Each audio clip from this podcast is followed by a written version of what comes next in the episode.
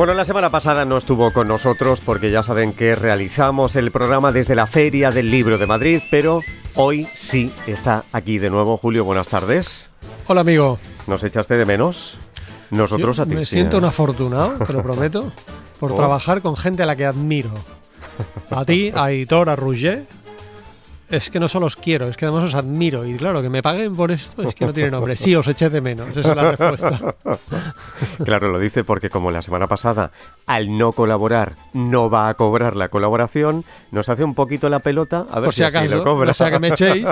claro, no, no, en absoluto. Bueno, bienvenido de nuevo, Julio. Gracias, amigo. Empezamos hoy con la pregunta sana. Bueno, preguntábamos hace dos semanas si la valeriana es útil para los problemas del sueño, Julio. Y citábamos al National Center for Complementary and Integrative Health de Estados Unidos, dependiente de su equivalente al Ministerio de Sanidad. Sí. La respuesta es que no hay pruebas, pero no solo eso, nos dice, nos cita la Academia Norteamericana de Medicina del Sueño, que recomienda no usar valeriana para el insomnio crónico en adultos y nos cita los efectos secundarios de la valeriana, que incluyen bueno, los posibles efectos secundarios, se entiende. ¿eh? Dolor de cabeza, malestar estomacal, embotamiento mental, excitabilidad, inquietud, trastornos cardíacos e incluso insomnio en algunas personas. ¿vale? Eh, algunas personas dicen también experimentan sequedad en la boca o sueños vívidos. Bueno, pues esa es la respuesta. Esther de Madrid es la ganadora esta semana de las recetas del comidista de Miquel López Iturriaga. Esther de Madrid lo publica Plaza y Janes. ¿Qué preguntas hoy? El Real Decreto 1907-1996, vigente, sobre publicidad y promoción comercial de productos, actividades o servicios con pretendida finalidad sanitaria, ¿vale? Repito, el Real Decreto 1907-1996, que indica sobre los, y abro comillas, testimonios de profesionales sanitarios, de personas famosas o conocidas por el público, o de pacientes reales o supuestos, como medio de inducción al consumo. Qué interesante me parece la pregunta. ¿A que sí? Qué interesante. ¿A que sí? Quiero ¿Estás conocer la respuesta y además que nos lo cuentes bien. Bien, bien, veremos. Sí, sí, sí. ¿La puedes volver a repetir? Claro. El Real Decreto, resumo, el Real Decreto 1907-1996 que indica sobre los, abro comillas, Ujú. testimonios de profesionales sanitarios, de personas famosas o conocidas por el público, o de pacientes reales o supuestos como medio de inducción al consumo. Si quieren contestar, las tardes arroba rtv.es, las tardes arroba rtv.es y en juego esta semana se me hace bola cuando no comen como queremos que coman de Julio Basulto, publicado por De Bolsillo. Y ahora ya vamos a responder dudas y preguntas que nos llegan por correo electrónico y también algunos audios de WhatsApp al número del programa. Bueno, empezamos por el correo de María de Madrid. Dice que tiene la costumbre en casa de tomar en el postre, junto con la fruta, unas nueces. Dice, pero ya van varias veces que oigo que los frutos secos tienen antinutrientes que impiden la asimilación de ciertas vitaminas y minerales. Y pregunta a Julio si eso es cierto. ¿Qué le contestamos? Pues vamos a recurrir a la lógica. ¿Recuerdas que hace un par de semanas Miquel López Iturriaga nos decía aquello de que si de verdad la leche fuese tan imprescindible para el ser humano, los millones de personas que no la toman estarían muertos, ¿no? Sí. Pues aquí si recurrimos a la lógica vamos a pensar en todas las entidades de salud, de nutrición, de alimentación, de dietética, que aconsejan aumentar el consumo de frutos secos, no puede ser que nos quieran matar. Porque si nos aconsejan aumentar el consumo de frutos secos, será porque no tienen esos supuestos antinutrientes que son tan tóxicos y tan venenosos. No, el consejo hoy es unánime por parte de las autoridades de referencia en nutrición, en salud pública, en aumentar el consumo de frutos secos. Y si es cierto que tienen pequeñas cantidades de antinutrientes, no suponen un problema para la población. Salvo que tengas una alergia o algo diagnosticado por un profesional sanitario, en toda regla. Audio de WhatsApp que nos ha llegado al 620 50 54 50. No sabemos cómo se llama, pero es un oyente desde Alcalá de Henares. Me he acostumbrado prácticamente a comer comidas cocidas, ¿vale? Me refiero a verdura cocida, pescado cocido o hervido, pues cosas de esas cocidas. ¿Hay algún problema de comerlas así, dañino para el estómago, para, para las digestiones o algo? Muchas gracias. ¿Qué le contestamos, Julio? Pues gracias a él, veo que Además es curioso porque nos estaba escuchando mientras enviaba el audio de efectivamente WhatsApp. nos estaban no escuchando. No escuchando exactamente, pero, Pero los bueno, tenía supongo- puestos al menos. Supongo que tendría pues cosas que hacer. El caso es que Sí. no, no veo ningún problema en que tome alimentos cocidos.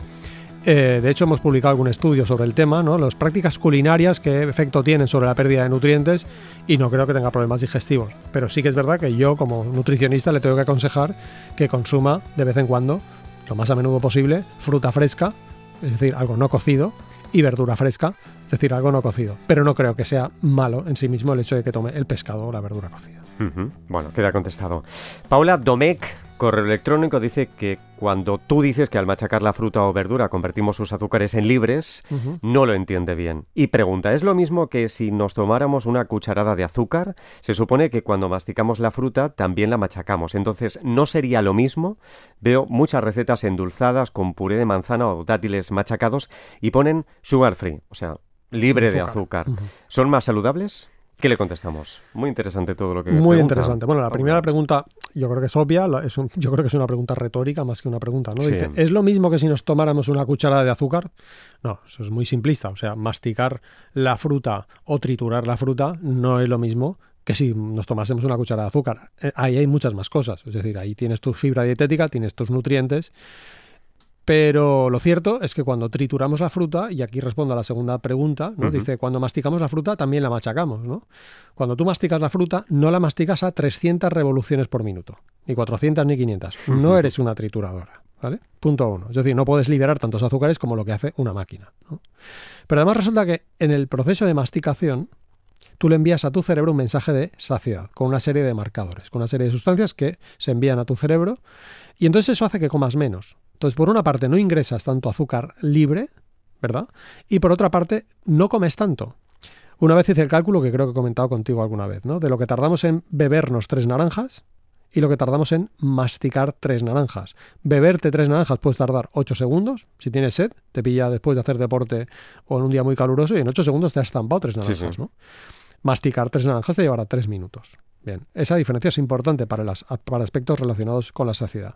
Y por último, con lo que ha dicho la, la pregunta sobre Los los sugar free. los sugar free, los, los postres endulzados con puré de manzana o dátiles machacados. Lo hemos comentado varias veces, de hecho Miquel López hace un par de semanas también lo comentó y él dijo que no, no son más saludables. De nuevo, estamos convirtiendo los azúcares intrínsecos de la manzana o del dátil en azúcares libres, pero es que además si lo horneamos, si tú coges una fruta y la pones en el horno a 200 grados, todavía se liberan más esos azúcares libres y por eso está tan dulce, ¿vale?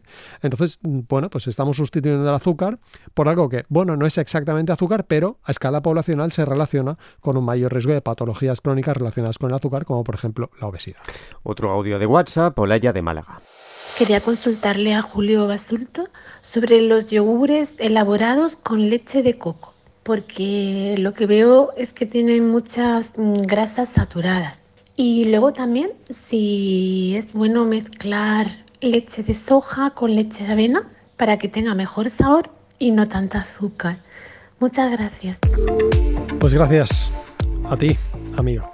Em, he buscado los criterios que se utilizan en países como México, por ejemplo, para poner un famoso sello negro. Esos sellos Sí. que nos dicen alto en azúcares, alto en calorías.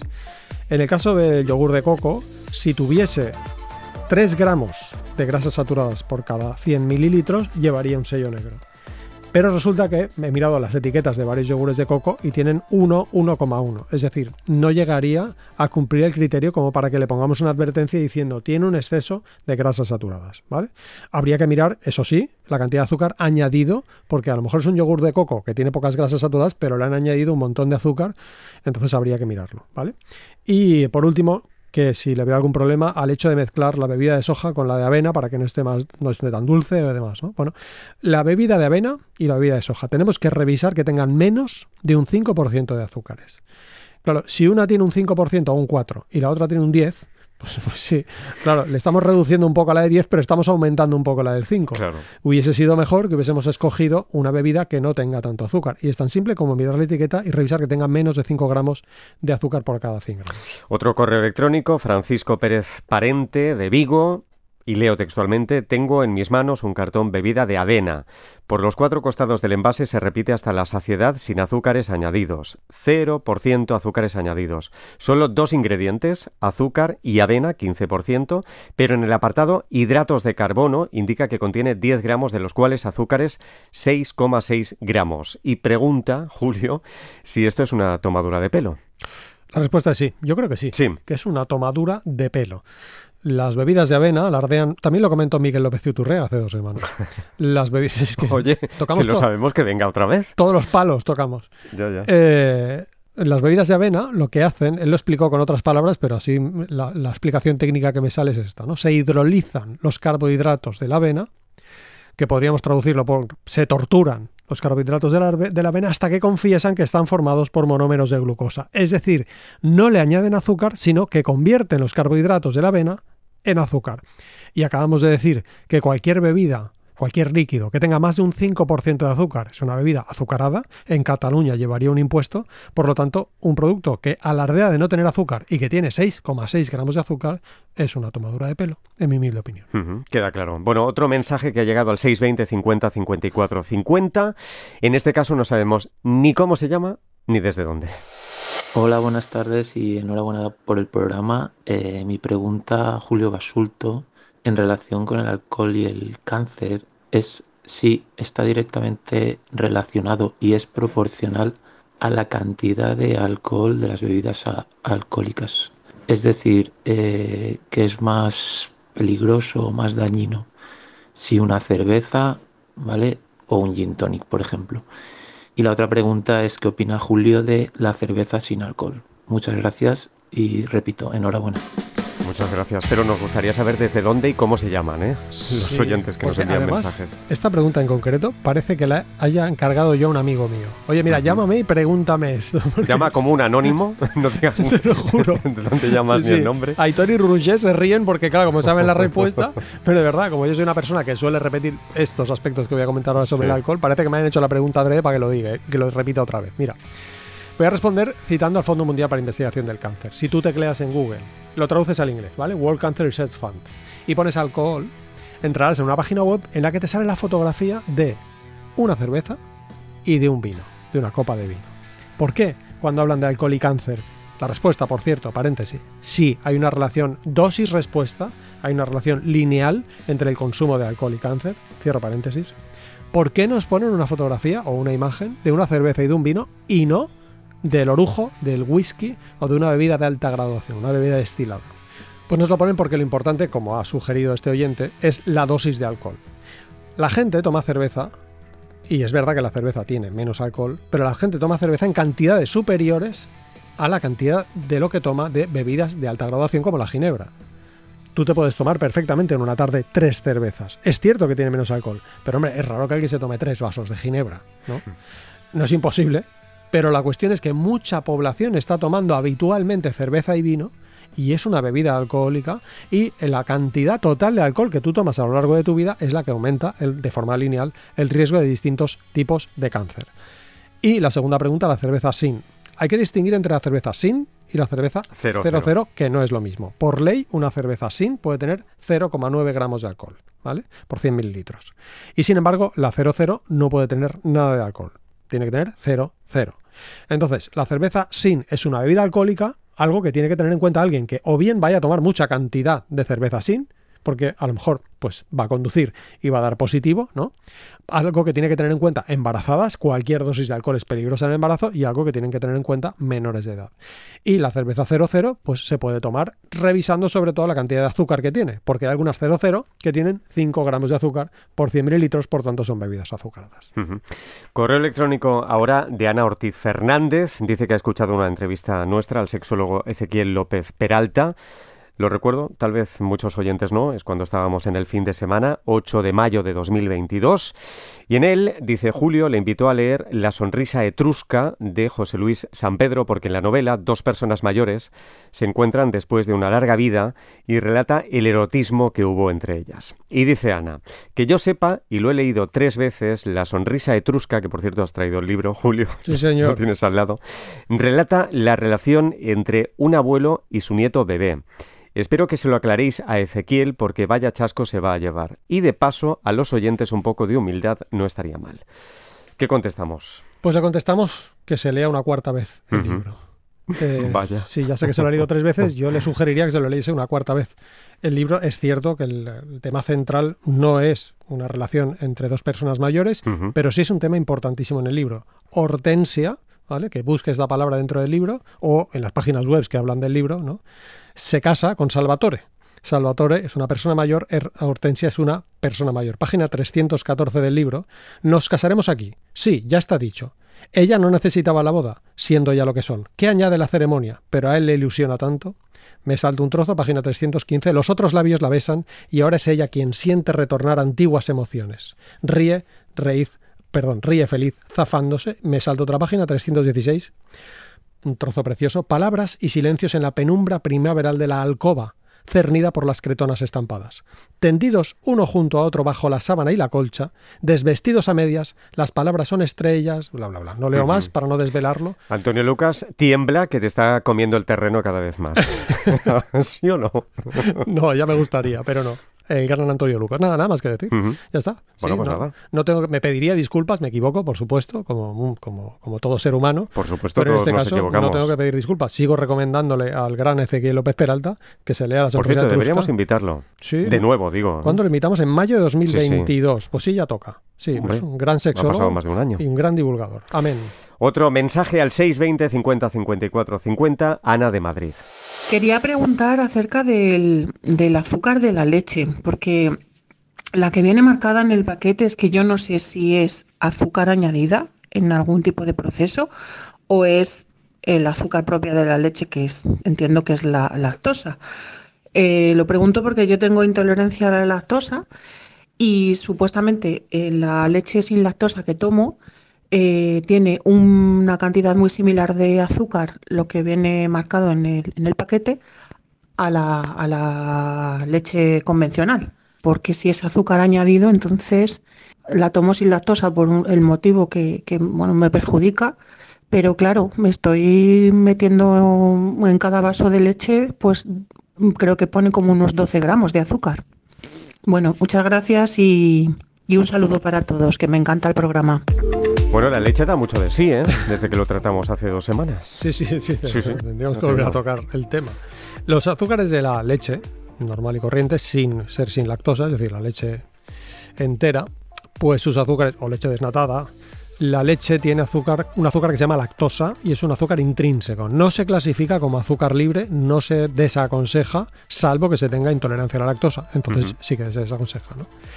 Dice ella que la leche sin lactosa que tiene tiene prácticamente la misma cantidad de azúcar que la leche con lactosa y es cierto porque lo que han hecho, como también explicó Miquel López Iturrega hace dos semanas, lo que han hecho es romper esa lactosa, romper ese azúcar para mm, convertirlo en dos azúcares que no generan problemas de intolerancia a la lactosa en gente que no tiene la enzima lactasa. ¿Esos son azúcares libres? Pues estos sí que son azúcares libres y precisamente esto es como una pequeña señal de advertencia. Hay mucha gente que está sin un correcto diagnóstico, tomando leche sin lactosa, pensando que es más sana, cuando en realidad está tomando azúcares libres, ¿no? En mayor cantidad. Esa sería la respuesta. Davinia Troyano, correo electrónico, mm, le gustaría saber si los caldos que venden en Tetrabric son sanos o no para sus hijas pequeñas. ¿Qué le decimos a Davinia? Pues tiene hijas, mm, el correo era mucho más largo, pero tiene hijas que aproximadamente tienen Sí. unos 6 años, ¿verdad? Porque un día te tomes una sopa hecha con este caldo, por supuesto que no pasa nada, pero yo tengo que recurrir para saber si un alimento es sano o no, en muchas ocasiones a los sellos negros de países como México, ¿vale? O Chile. Y nos dice que un líquido lleva un sello negro que indica exceso de sal si tiene más de 0,25 gramos de sal por 100 gramos. Estas, estos caldos suelen tener 0,70. Es decir, superan esa cifra y por tanto llevarían un sello negro indicándonos exceso de sal. ¿Vale? Entonces, bueno, yo se lo digo para que lo tengan en cuenta. Ya sé que a veces no hay, no tenemos tiempo material para poder hacer una sopa en condiciones y tiramos de estos, de estos preparados de Tetrabric, pero si lo hacemos al menos que seamos conscientes de que es un producto bastante salado. Alma Treceño de Madrid, también correo electrónico, pregunta si un vegano tiene que tener como fuente de yodo la sal yodada. Dice que para alcanzar los 150 miligramos por día es necesario tomar 2,5 gramos por día de esta sal y le parece una barbaridad. Pregunta si no hay otras alternativas. Buena pregunta, muy buena pregunta. Se aconseja tomar, como ya dice, 150 microgramos de yodo al día, que no hay que calcularlo, no hay que pensarlo, pero sí que es cierto que... Microgramos, creo que he dicho miligramos. Microgramos, no, ¿no? me he fijado. Bien. Pero son micro. Yo, a mí también seguro que se me cuela, pero tampoco es muy relevante. La cuestión es que, dado que no cubrimos estos requerimientos, en España, tanto nuestro Ministerio de Sanidad como aquí en Cataluña, la Agencia Catalana de Salud Pública aconseja a la población que, salvo contraindicación médica, tome sal yodada. Eh, ella pregunta el caso concreto de un vegano, ¿vale? Sí. una persona que para cubrir esos 150 microgramos debería tomar 2,5 gramos de sal y ha hecho el cálculo correctamente, además, ¿vale? Porque cada gramo de sal yodada tiene 60 microgramos de yodo, por ley. Muy bien. El tema es que, uno, un vegano no solamente toma yodo a partir de la sal, toma el yodo a partir de otros alimentos. ¿Que es difícil cubrirlo con esos alimentos? Desde luego, por eso se aconseja tomar sal yodada, ¿no? Y dos, y no menos importante, el máximo de sal que nos aconsejan las entidades de referencia al día, por ejemplo la OMS, la Organización Mundial de la Salud, son 5 gramos al día. El máximo de sal a tomar al día. 5 gramos. Si uno se toma todo el yodo a partir de sal yodada, como ella está diciendo, se toma 2,5 gramos de sal. Es decir, no cubre ni la mitad del máximo. Pero ¿qué pasa? Que el 80% de la sal la tomamos no del salero, sino a partir de alimentos procesados.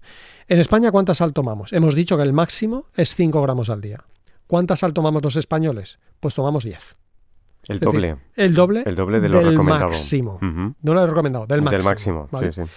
Pues bien, de esos 10 gramos, 8 no vienen del salero, sino que vienen de alimentos procesados. Sobre todo los embutidos, los fiambres, los quesos, el pan, que sería mejor que fuese sin sal, los precocinados. ¿vale? Esos alimentos son de los que más contribuyen a nuestra ingesta de sal. Por tanto, no veo un problema en que una persona vegana recurra a tomar sal yodada, una pizca, para cubrir o ayudar a cubrir sus requerimientos de yodo. Joseba, te pide si podrías hablar de hasta qué punto son fiables las calificaciones Nutri-Score que existen en ciertos productos. Pues Joseba, de hecho, el correo también es más largo y nos pide Sí. disculpas por si lo habéis tocado en otra ocasión. Le Lo hemos tocado, es cierto. Bueno, de hecho, la mayoría de asuntos, pero está muy bien que recopilemos Sí, de sí, vez en sí, cuando. ¿eh? Y además, las dudas siguen ahí perennes entre los oyentes. Pero el caso es que yo creo que ya directamente dedicamos un programa solo a este tema y por tanto, ahora le contesto, pero sí le sugeriría a, José, a Joseba, no sé cómo se Joseba, pronuncia, sí. Joseba, le aconsejaría que teclease en Google Carlas Mesa, las tardes de Radio Nacional o Julio Carlas Basulto, Mesa, mejor. Radio Nacional de España. Julio Basulto no lo sé, pero porque saldrán muchas cosas mías Bueno, sobre. Nutri-Score, pero justo le dedicamos un programa al tema, invitamos a Juan Revenga, que también habló sobre el tema. Y después Nutri-Score y encontrar la respuesta. En cualquier la caso, respuesta, hay que insistir en estos asuntos porque lo contrario se repite muchísimo más. Que- exacto. Información que es contraria a lo que nosotros Sí, decimos. sí, ¿no? miente que algo veces, queda, sí. que decía Goebbels. Bueno, Pues no, la respuesta es que no me parece un fiable Nutri-Score. Nutri-Score puntúa positivamente con colores verdes a productos realmente malsanos. Por ejemplo, hay cereales entre comillas de desayuno que tienen 25 gramos de azúcar por cada 100 gramos. Es decir, cada cuatro cucharadas de ese producto es una cucharada entera de azúcar que tiene una letra B, un color verde, como si fuese un producto recomendable. Esto es una puñalada a la salud pública directamente. Entonces, no, no me parece recomendable y ruego, pido, imploro a las autoridades sanitarias españolas que apliquen los sellos negros que funcionan y que han demostrado que se reduce el consumo de productos más sanos y además han demostrado que la industria alimentaria reformula sus productos para que sean más saludables. Eso es lo que le digo. no dejarse llevar entonces, ¿no? Por el Nutri-Score. Efectivamente. Comprobarlo, No fiarse. comprobar los ingredientes. Revisa la etiqueta y compruébalo por ti mismo y sobre todo teclea en Google ¿Cuál sellos sería la negros. alternativa más válida? Esta, esta, los sellos negros. Sí. Sí. Primero aprender a leer las etiquetas, desde luego, que sería una Bueno, asignatura sí. pendiente, pero sobre todo eh, recurrir a los sellos negros, que no están puestos bien, pues lo buscas en internet. ¿Cuáles son los criterios de los sellos negros en- que están implantados en países como México o Chile? Y lo encontrarás. Andrés Rosado Heredia, desde Cantabria, también correo electrónico, te pregunta si podrías decirle, por favor, si el Cocum Combo, ¿se Sí. dice así? No lo sé. Utilizado para mejorar el nervio óptico en glaucoma, tiene alguna razón de ser. Cocoon es difícil de pronunciar porque es. C-O-Q-U-N. No, perdón, perdón. C-O-Q, sí, U-N, lo he dicho bien. Combo, ¿no? Cocoon, sí, está Bueno. bien pronunciado, combo. Bueno, pues tiene coenzima Q10 y tiene citicolina, ¿bien? Para poder decir que un producto tiene beneficios para la salud, cuando es el caso de un complemento alimenticio, que no es un fármaco, ¿vale? Pues tiene que aprobarlo la Autoridad Europea de Seguridad Alimentaria, ¿vale? La EFSA, en sus siglas en inglés, European Food Safety Authority. No permite ninguna declaración de la salud para ninguno de estos dos productos, por lo tanto, no hay pruebas de que sirva para mejorar el nervio óptico en el glaucoma. Yo no me lo tomaría. Ujú. Ruth Godoy nos escribe desde una cuenta denominada Belpe Manualidades. Debe hacer manualidades, entiendo. Supongo. sí, Supongo. sí, sí. Bueno, pregunta qué te parece añadir fruta desecada en la ensalada, Julio. ¿Qué te parece a ti, Carlos Mesa? Añadir pasas a la ensalada. Pasas. Por Bien. ejemplo, uvas pasas. Bien. Maravilloso. Yo hoy he comido uvas pasas en la ensalada, precisamente. ¿no? Eh, y no porque lo haya preguntado cómo se llamaba la persona, se me ha olvidado. Ruth Godoy. Ruth Godoy, sino porque podría ser, ¿no? Me lo recordáis y lo pongo, sino porque lo solemos hacer. Eh, casualmente hoy una amiga, Rosé Jurodá, que también la hemos tenido aquí, Pues me preguntaba por un producto, es que me he acordado ahora al hablar esto de, los de la fruta desecada, un producto que consiste en frutos secos y fruta desecada, todo comprimido en una barrita, que le llaman barrita energética y nutritiva, ¿no? Me preguntaba sobre el tema. eh, y yo, mm, la respuesta que le he dado es, es que es mucho más caro que comprarte frutos secos y fruta desecada y comértelo tú y masticarlo tú. Esa es la Mm. respuesta principal. Bien. Natividad Díaz Granados, atención a esto, ¿eh? Dice que tiene el colesterol LDL siempre alto. Las pastillas para este tema todas me caen mal. Dice, el internista le recomienda que tome dos Danacol al día y una copa de Rioja en la comida y unas pastillas. ¿Qué le decimos? Atención, ¿eh? Dos Danacol al día, una copa de Rioja, vino Rioja, entiendo, en la comida y unas pastillas. Pues bueno, yo no conozco a Natividad Díaz, tampoco conozco al internista. Claro. Por lo tanto, yo no Esto estoy seguro ser, de no sé. si eso es exactamente lo que le ha dicho el internista. Ya. ¿Vale? Porque en muchas ocasiones, los que hemos pasado visita, pues, y Olga, por ejemplo, ¿no? Mi pareja que pasa muchas visitas, descubres que lo que te dice el paciente no se corresponde exactamente con la realidad. Porque a veces nos cuesta también entender qué es lo que nos están diciendo cuando estamos sobrepasados en una situación como cuando te atiende un internista, realmente es que la situación es complicada, ¿no? En cualquier caso, no es aconsejable tomar vino, para nada, para nada, y mucho menos para bajar el colesterol, que no ha demostrado en absoluto. Nos habla de unas pastillas, pero no nos dice qué pastillas son esas, ¿vale? Y unas pastillas. Bueno, claro, depende de las pastillas, ¿no? Si son estatinas porque tiene colesterol por las nubes, ¿no? Pues entonces puede estar justificado, aunque lo tiene que decir ese internista, ¿no? Y en cuanto al Danacol, pues sí ha demostrado, el Danacol es un producto que tiene esteroles vegetales y cualquier otro yogur que está enriquecido en esteroles vegetales es un producto que sí autoriza, la Agencia Europea de Seguridad Alimentaria sí autoriza decir que disminuye el colesterol. Sí, es verdad que disminuye el colesterol, pero muy poco. Merche Castañeda, sí. Espera, Perdón. espera, espera, espera, que viene, perdón, Vale. pero muy poco. Y viene acabado. lo más importante. Lo que no ha demostrado es Sí. disminuir el riesgo cardiovascular. Yo no me tomo ese producto para bajar el colesterol, porque a mí no me importa el colesterol. A mí lo que me importa es morirme prematuramente. Bien, este producto o los similares no han demostrado disminuir el riesgo cardiovascular. Por lo tanto, en mi opinión, es mejor no tomarlo y así lo aconseja nuestro Ministerio de Sanidad en su guía de práctica clínica sobre el manejo de los lípidos. Desaconseja los productos con esteroles vegetales. Ahora sí, Merche Castañeda desde Estados Unidos, también correo electrónico, dice que ha leído a un doctor que habla de los problemas de salud que genera un leaky que dice que cree que es intestino agujereado permeable. ¿Es así? Sí, parece Sí, que sí. Y lo perjudicial que son los productos como el pan con granos completos. Dice, creo que lo llamas integral en España. Los tomates, los pimientos, las berenjenas, por supuesto, él vende su línea de productos. ¿Qué opinas? Maravilloso. Lo, lo ha respondido ella sola. Sí, sí. Es decir, se inventa un síndrome, se inventa un síndrome, el síndrome de intestino permeable, eh, si lo tecleas, por ejemplo, en la Wikipedia, ¿eh? no hace falta que teclees en una entidad de referencia, en, ga- en gastro, en, en patologías gastrointestinales, ¿no? Es una patología inventada. Pero claro, además me invento mi propia línea de productos y demonizo productos como el pan integral, que es la mar de Es un negocio redondo. ¿no? Los tomates, los pimientos y las berenjenas, ¿no? Pues es un negocio redondo. Le diría que, pues, que cambie de, de referente, ¿verdad? Y de a ese doctor, pues que no le haga mucho caso. Eso es lo que le diría. Alberto Gittelman, desde Tenerife, dice que le han operado recientemente por una hernia discal, tiene 71 años, y le han dicho que la creatina está indicada como complemento de la rehabilitación motora y nerviosa. Pregunta si es cierto, dice que el cirujano le ha recomendado que tome cápsulas con complejo B. ¿Qué opinas, Julio? Pues muy bien, si un neurocirujano te aconseja que tomes pastillas del, comple- del complejo B, B1, B6, B12, B9, por ejemplo, será porque está indicado. Es decir, será porque tiene que tomárselas porque además se las va a prescribir y se las va a financiar nuestro Sistema Nacional de Salud. Entonces, en cuanto a la creatina, aquí el redactado era como más, para mí, más complicado de, de extraer una conclusión a partir de él, porque dice, dice, me han dicho que la creatina, bla, bla, bla. Claro, ¿quién se lo ha dicho? Es cierto que la creatina puede estar indicado. Puede estar indicado en algún tipo de patología y más en una persona de 71 años. Ujú. ¿Quién se lo ha dicho? Esa sería mi respuesta. Si se lo ha dicho su médico, por favor, hágale caso y tómese esa creatina. Si se lo ha dicho pues su cuñado, pues pida una segunda opinión médica en su caso, porque, porque puede ser que esté indicado o puede ser que no. Juan Fuentes Quintana, desde Tarragona, dice, en una comida, ¿cuál es la dosis normal para un adulto de comer pasta, arroz, legumbres o verdura en gramos? Ujú. Esta cantidad, ¿a cuántos hidratos de carbono equivale? Y al día, ¿cuántos hidratos de carbono se han de tomar, Julio? Buena pregunta. Lo que pasa es que la respuesta, mi respuesta es no lo sé. Esa es mi respuesta principal. Imagínate que tú ves en una carretera a muchos vehículos. Una moto, un patinete eléctrico, un camión, un Ferrari rosa, que además van a distintas velocidades. Bien, cada coche tiene su motor distinto. Podemos decir qué cantidad de gasolina necesita ese vehículo, qué vehículo, a qué velocidad va, qué motor tiene, cuánto consume, cuántos pasajeros hay en su interior, cuál es el viento en contra.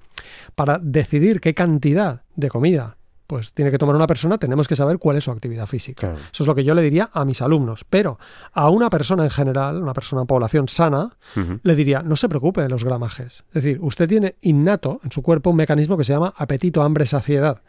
Y funciona bastante bien, salvo que hay una patología, por eso digo en personas sanas. Funciona también como el pestañeo. Tú pestañeas en función de lo que te dice tu cerebro que cree que tienes que pestañear. Entonces, más que pensar en cuántos gramos me tengo que tomar y cuántos carbohidratos tiene y si es el 45% de la ingesta total de energía, lo que tú tienes que pensar es, ¿esto es comida o no es comida? ¿Esto forma parte de una dieta sana, de un patrón de alimentación saludable o no forma parte de un patrón de alimentación saludable? Esa es mi respuesta. Francisco Javier Baños Cumbrera desde Cartagena en Murcia dice que tiene una sobrina de 12 años que habitualmente toma comidas poco sanas y está pensando en regalarle tu libro Come mierda. Dice si, o pregunta si este libro es recomendable para un adolescente algo rebelde, dice él entre comillas, y si lo va a entender bien o por el contrario su lectura puede causar un efecto rebote en la niña que le lleve a comer peor. Buenísima pregunta y complicada pregunta. Yo le diría, ¿esa niña quiere leer el libro? Es que en realidad los libros, ¿no? Hay que leerlos con ganas, ¿no? Claro, uno tiene ganas, tiene que tener ganas de leerlo, ¿no? ¿no? No se puede obligar a alguien a querer leer un libro. Eso es lo primero que le diría. Porque además puedes, puede entender que es una indirecta y justamente pues tomarlo con una reticencia mayor que si hubiese escogido esa persona, en este caso esta chica, eh, leerlo voluntariamente. Y por último, yo no escribí el libro pensando, pensando en un público adolescente. Yo escribí el libro pensando en población adulta. Mm, no creo que nada de lo que yo diga sea incompatible con que lo lea un adolescente, es decir, no digo ninguna barbaridad y lo que digo está basado en lo que indican las entidades de referencia para la población, ¿vale? Es decir, esto que yo digo, lo que yo digo, es, puedes encontrarlo en cualquier documento de referencia de nutrición. Pero sí que es cierto que yo no lo redacté pensando en un público de diferente edad a la de un adulto. Esa es la respuesta. Y último correo electrónico, Luis Ejarque López y Leo, como maestro de primaria me pongo en contacto para pedir a Julio Basulto que explique qué le parece importante tratar en la escuela sobre alimentación. Dice que es un contenido que forma parte del currículo y parece importante saber tu opinión, Julio. Pues bueno, hay un estudio que me hizo cambiar de opinión en su día ¿Ah, sobre esta cuestión. Sí, porque yo siempre había dicho que prefería que no dijesen nada en las escuelas sobre alimentación, porque ¿quién lo va a decir? Es decir, la persona que va a transmitir estos conocimientos es un profesional sanitario, en concreto una o un dietista nutricionista, o lo va a hacer alguien que tiene conocimientos escasos sobre el tema. ¿Quién va a redactar ese currículo? Seguro que no va a estar implicada la industria alimentaria en el temario que se da a las niñas y a los niños sobre nutrición? Todas esas preguntas pues me hacían dudar de esta clase de consejos en las escuelas. Pero hubo un estudio que me hizo cambiar de opinión, digo, lo publicaron Matthew M. Graciose. Matthew es como Matthew, Graciose es G-R-A-Z-I-O-S-E y sus colaboradores, ¿vale? En la revista Journal of Nutrition Education and Behavior, revista que se titula, pues, Revista de, de Educación Nutricional y Comportamiento. Y la investigación no consistió en lo que seguramente mucha gente cree, que es en explicar a los niños, en este caso eran alumnos de 20 escuelas de Nueva York, qué son los aminoácidos esenciales, las grasas omega 3 o las vitaminas hidrosolubles, ni tampoco se, persiguió que los alumnos aprendieran la supuesta importancia del desayuno, que hay que comer de todo, que tienen que eh, pensar que hay alimentos buenos y malos. No, no, sencillamente les dieron seis consejos, Carlos. Y esto es lo que yo le transmitiría pues, a este oyente que hemos dicho que se llama Luis Ejarque, ¿verdad que sí? Uno, reducir el consumo de bebidas azucaradas. 2. Reducir el consumo de comida rápida, fast food. 3. Reducir el consumo de aperitivos procesados y envasados. 4. Reducir el número de horas ante las pantallas. 5. Aumentar la actividad física. 6. Aumentar el consumo de frutas y hortalizas. ¿Qué concluyó este estudio? Pues que fue eficaz para conseguir que estos alumnos comieran mejor o que dejasen de comer peor. Por último, pediría, por favor, que se implemente de una vez la aparición de verdaderas y verdaderos expertos en la educación nutricional en las escuelas, que son las y los dietistas nutricionistas. Nada más. ¿Sabes qué? ¿Qué? Hemos contestado las dudas y preguntas de 20 oyentes. ¿En serio? ¿Me las has contado? Sí, sí, Maravilla. 20, 20. No está mal. No está mal, no está mal. Bueno, Julio, hasta la semana que viene a cuidarse mucho. Muchísimas Un gracias. placer, como siempre. Un placer todo. Un besito.